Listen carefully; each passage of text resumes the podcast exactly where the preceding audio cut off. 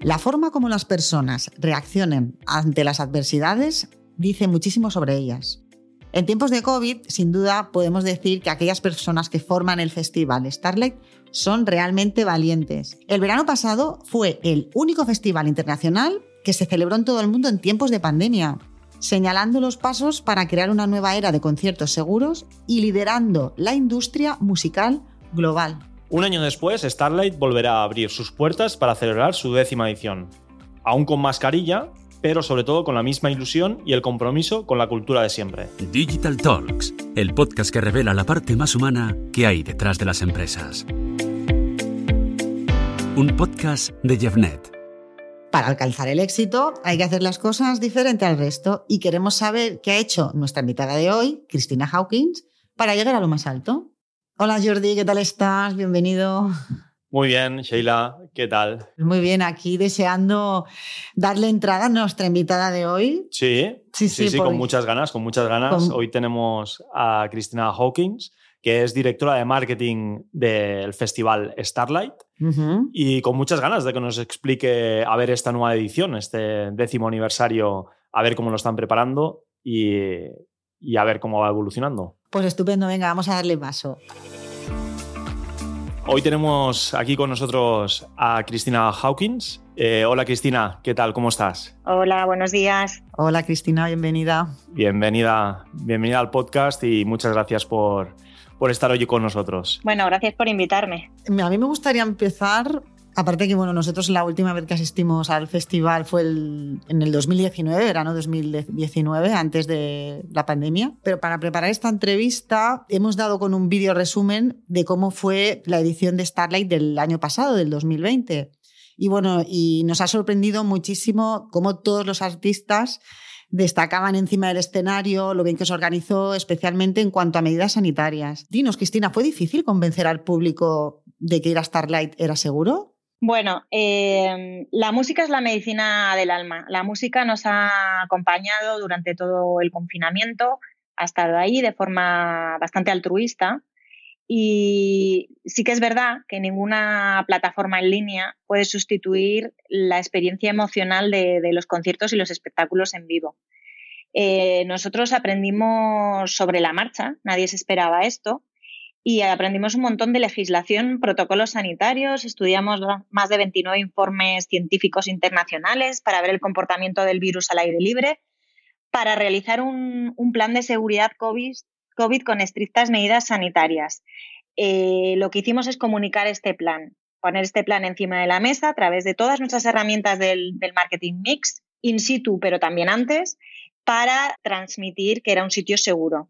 Lo que conseguimos es hacer un festival COVID-free. Hicimos un festival sin ningún brote, 32 días de conciertos, más de 40.000 asistentes, 84 espectáculos, vinieron, asistieron 250 celebrities y generamos mil puestos de trabajo, que al final eso también es importante. En resumen, el público vino porque nosotros les transmitimos esa, tranquilidad y esa confianza de que teníamos un plan detrás. No, no, y bueno, realmente es a destacar porque hacía muy poquito, relativamente poco, ¿no? Que se había iniciado toda la parte del confinamiento y las dudas que habían ¿no? sobre, sobre este dichoso virus.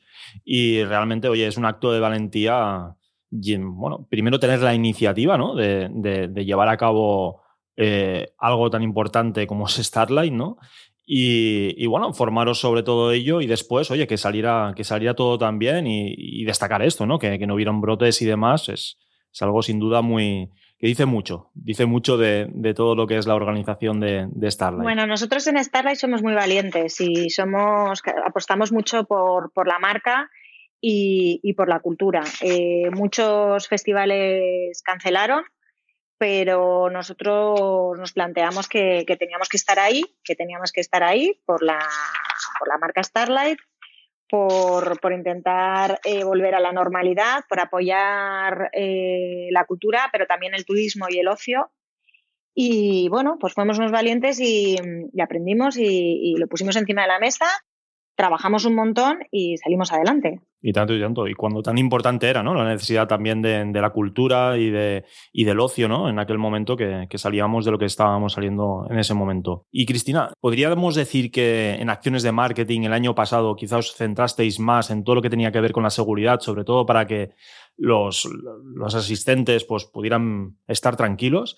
Y quizá este año ya lo empezáis a enfocar más hacia el disfrute, la liberación y y realmente lo que es el concepto Starlight, dejando un poquito más de lado esto? ¿Crees que la cultura de la población, de la gente, en este, en este sentido ha evolucionado? Bueno, nosotros cuando pasamos el festival del año pasado decidimos enfocar nuestra campaña al apoyo al sector de la música. No tanto a la liberación, como en aquel momento en septiembre, octubre, noviembre, que ya empezamos a trabajar para el siguiente festival, eh, apoyamos al sector. Eh, la cultura ha demostrado que es segura si se toman las medidas necesarias. Nosotros somos un ejemplo. Es un sector que genera un 3,2% del PIB, está ahí y decidimos apoyarlo. ¿Qué hemos hecho durante todo este tiempo? Pues hacer cosas que nunca habíamos hecho antes por el posicionamiento de la marca, pero que pensamos que era el momento de hacerlo. Empezamos con los precios especiales de lanzamiento para que la gente se acercara a la cultura, hicimos promociones en el Día del Padre, de la Madre, cuando la marca Starlight nunca había hecho promociones, tiene un posicionamiento premium. Hicimos un sello de devolución garantizada por aplazamiento, cancelación o por positivo en COVID. Y, e incluso una campaña de televisión, que hasta ahora estaba en el aire, que contó con el apoyo del, sector. O sea, los artistas se implicaron. Una campaña que tuvo desde un mix off con, con tele, de radio y tal, pero también en on. Eh, y a partir de ahí, eh, realmente hemos estado enfocados en ese apoyo a la cultura. A partir de ahora, empieza a haber un poco de luz al final del, túnel, con eh, lo que estamos haciendo es arrancar con una campaña, porque os cuento que es nuestro décimo aniversario. Ah, un punto importante a destacar. Exacto, nuestro aniversario mm, lo hemos retrasado un poco por, por la situación, pero, pero sí que vamos a empezar a transmitir ese, ese momento tan especial para nosotros. Como he dicho antes, nosotros hemos asistido varios años consecutivos, hemos tenido la suerte de poder vivir lo que es la experiencia Starlight y podemos dar fe de que no solo es un festival de música, sino que hay una experiencia previa con oferta gastronómica, un ambiente de terraza de verano y bueno, y prolongarse hasta post-show con espectáculos y DJs. ¿Este año va a seguir ese mismo concepto? A ver, la experiencia de Starlight es una experiencia 360, es decir, eh, es una experiencia que sigue y ya tenía el año pasado, o sea, tenía esos shows antes, tenía esa gastronomía, tenía DJs. A partir de ahí, el horario nos lo marcará la ley y la evolución de la pandemia, pero Starlight va a seguir siendo lo mismo a las 8 de la tarde que a las 3 de la mañana. La terraza de verano está, la experiencia gastronómica está eh, esa mezcla para todos los públicos está y, esa sensación de que esto es mucho más que un festival eh, seguirá. Luego, lo que nos marque la, legislación a nivel horarios. A veces es complicado incluso de, explicar eh, realmente qué es Starlight, ¿no? Es mucho más que, que, que, un festival de música un simple concierto. Sí, va más allá, va más allá. Bueno, a ver, eh, vosotros lo habéis vivido en vuestras propias carnes. Eh, estuvisteis trabajando con nosotros durante un tiempo y cuando llegasteis al festival flipasteis. Eh, sí, dijimos, ostras, esto lo tendríamos que haber hecho antes. Claro. es un reto transmitir a través de las herramientas de marketing lo que es realmente sentir y vivir un, un festival. Eh, para nosotros, al final, una marca no es más que, emociones, ¿no? O sea, mientras más emocional sea la relación con una marca, eh, más duradera tendrá ese consumidor la relación con, dicha marca. Si es más racional, es más cortoplacista, ¿no? Nosotros creemos en construir y reforzar una marca potente, con un posicionamiento y una personalidad única, en ese concepto que implica que Starlight es mucho más que un festival, es que es una experiencia única. Eso es lo que tratamos de transmitir con las herramientas audiovisuales y el, mix of ion que nos permite. Luego, a nivel más comercial, eh, nosotros somos un festival ecléptico para todos los públicos de diferentes países, más de 70 países, mm, de todas las edades, mm, para todos los gustos musicales. Y nuestro reto es llegar a todo ese público, eh, por un lado con la marca potente y por otro lado con un mix muy complejo, que se centra también en esos diferentes intereses y, perfiles del público de cada concierto. Así que eh, es un encaje de bolillos, es un encaje de bolillos, por un lado, la construcción de la marca y luego ir tratando cada concierto eh, con las características y peculiaridades de cada uno de ellos.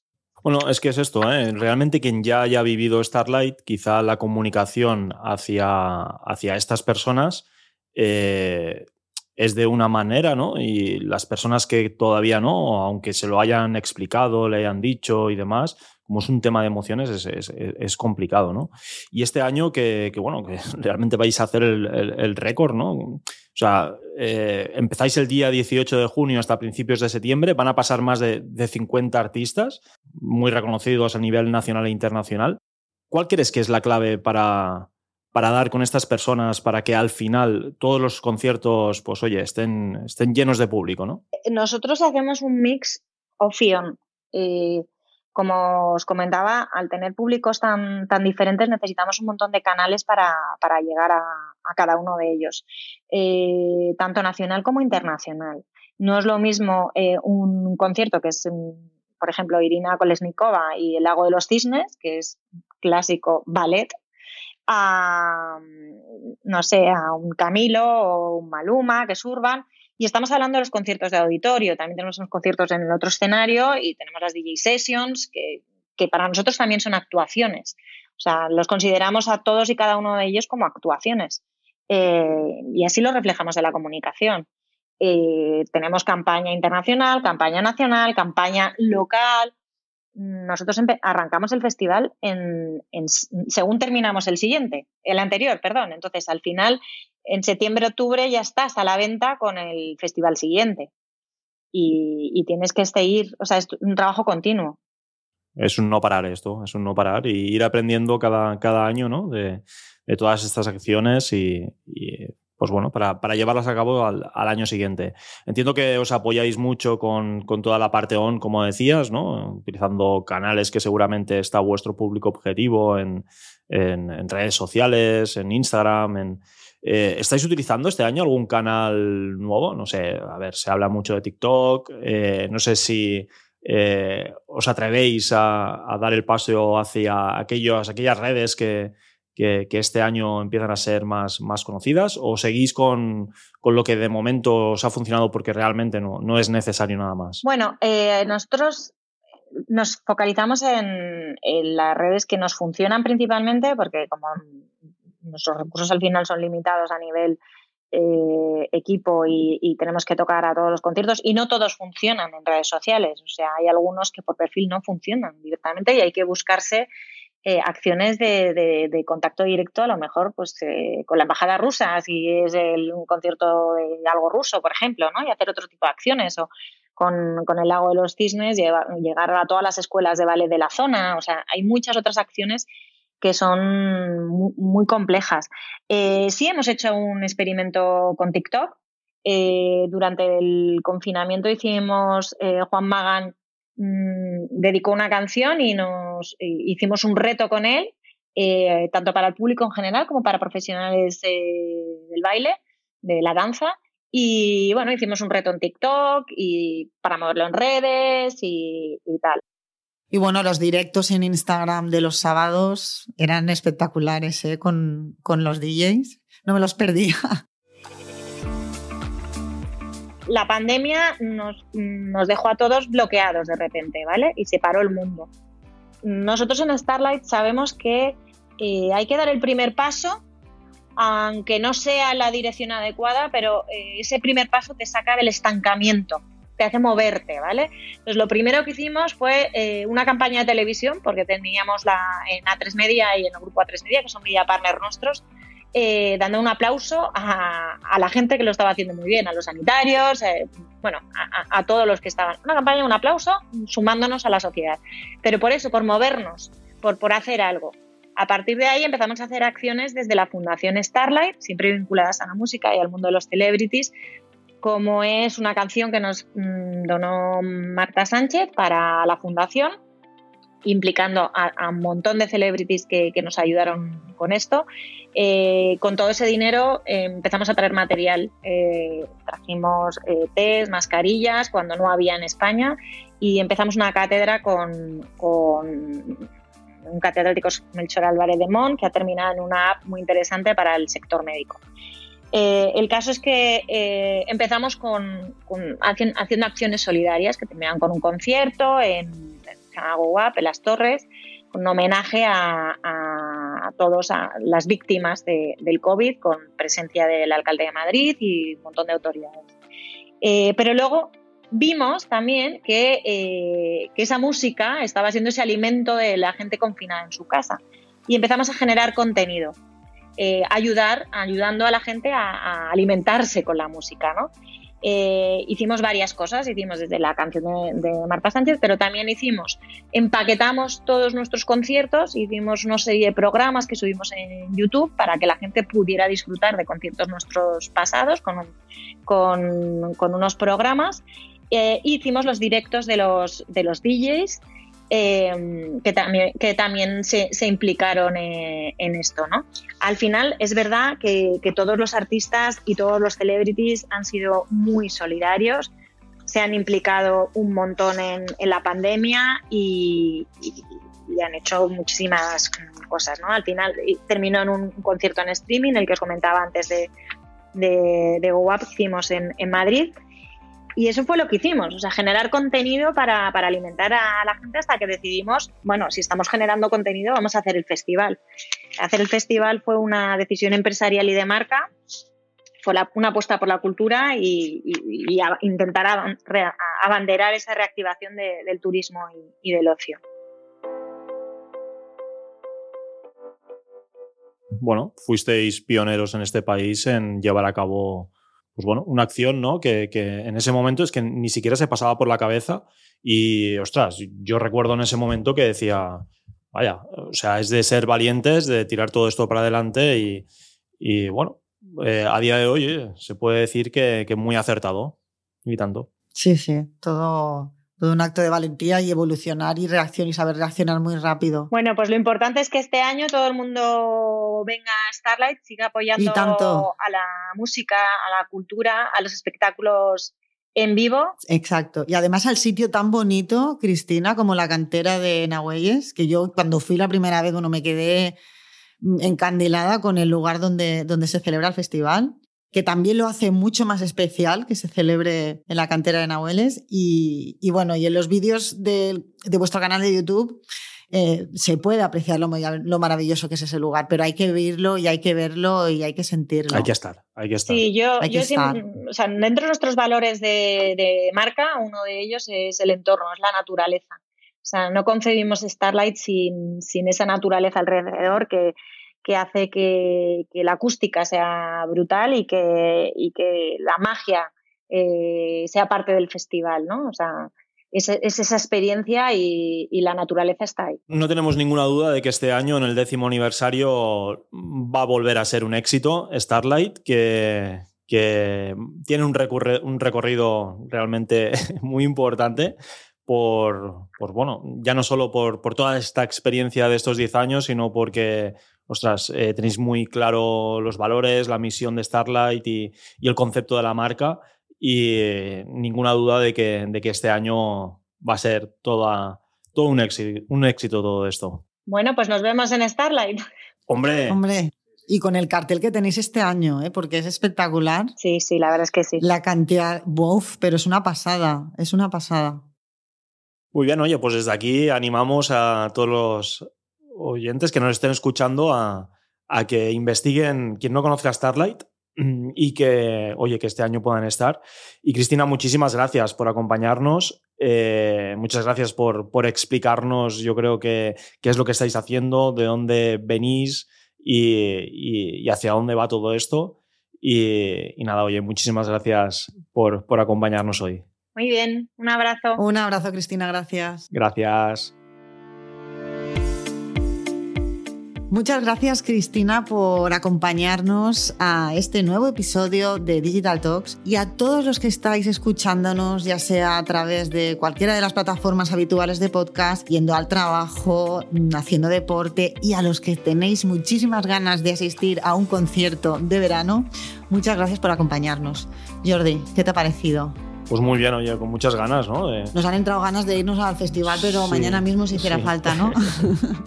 muy bien, pues nos vemos la próxima semana entonces. Muchas gracias, Sheila. Hasta la próxima semana. Chao.